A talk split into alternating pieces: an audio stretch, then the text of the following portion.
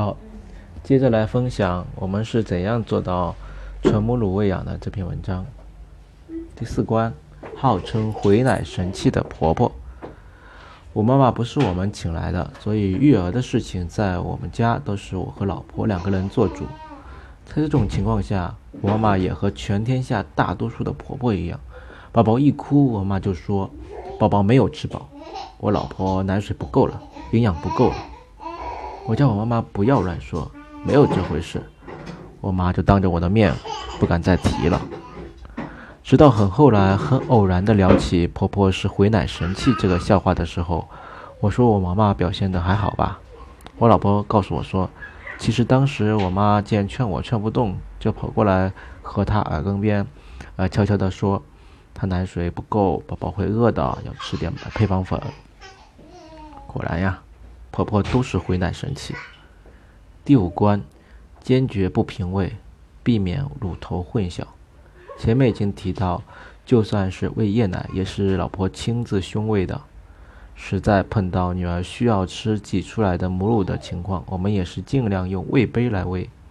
记得当时我在医院陪护老婆的时候，就看到一个奶奶端着配方粉，啊回来，啊跟家人讲笑话一样的说：“刚才啊看到有一家人用个小杯子给小朋友喂奶，结果小不点都喝呛到了。”言语中带有嘲笑年轻人啊，养孩子是不行的，怎么想得出来用杯子喂奶这种事情？什么都不懂这样的意味。我心里在想，但没有去说。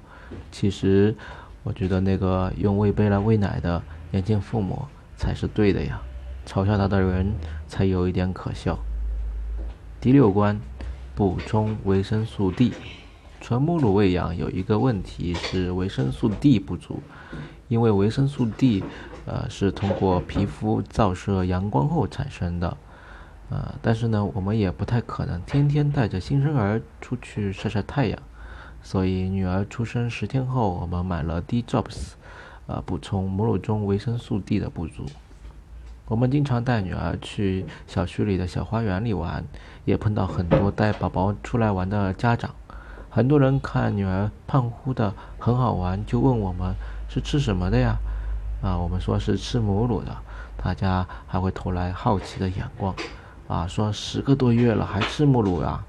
然后一个劲的夸赞说是我老婆奶水好，接着话锋一转，啊，说是自己的家的媳妇儿啊奶水差，啊，喂几个月就没有奶了。然而这是真相吗？不是我老婆的奶水好，实际上。我前面也说过，每个妈妈的奶水都是很好的，就像影片里的妈妈说的那样，每个宝宝出生的时候都是自带口粮的，只是因为我们总是被各种认识的误区耽误，把简单的事情做复杂了。这些人过早的断奶的原因之中呢，也可能正是有这些婆婆们的功劳，只是他们不肯承认或者不自知罢了。从女儿六个月开始，我们已经逐渐的给她添加辅食了。吃的米粉从开始的三十毫升到现在是一百六十毫升两顿，从一天一瓶勺到现在一顿六瓶勺。女儿喜欢吃米粉，没有喂养的困难，一天能排便一到两次，两次也很正常。在没有添加辅食的之前，女儿的大便一点也不臭。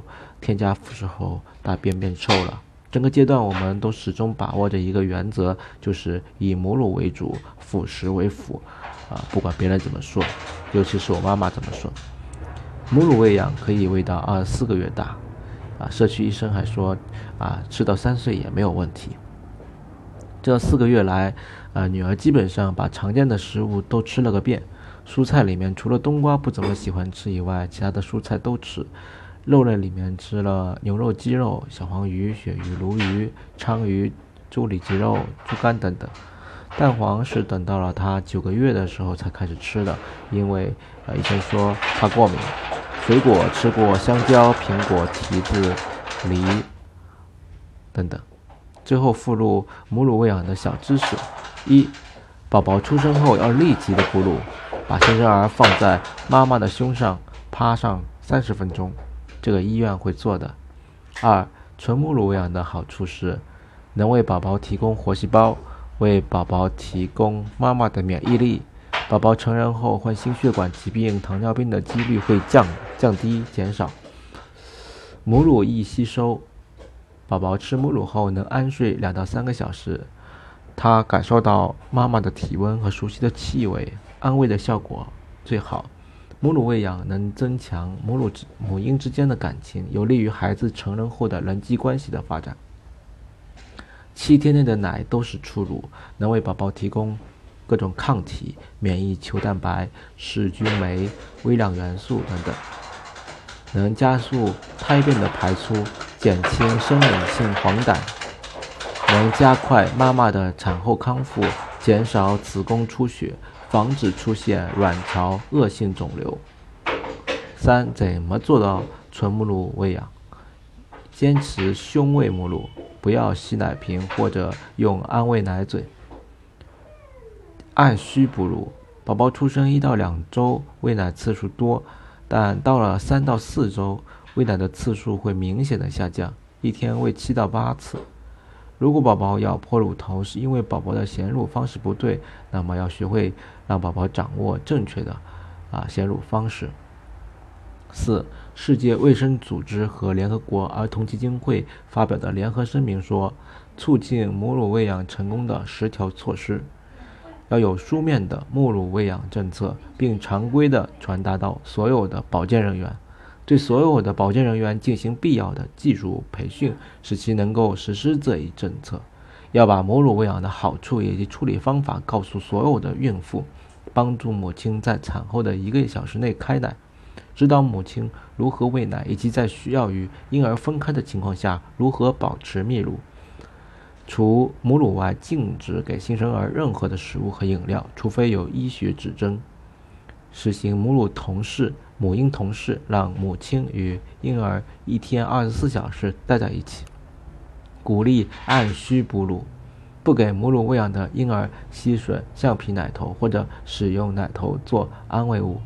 促进母乳喂养支持组织的建立，并将出院的母亲转给这些组织。好，这篇文章就读完了，感谢大家的收听，欢迎订阅微信公众号“逆水行舟读书会”，谢谢，再见。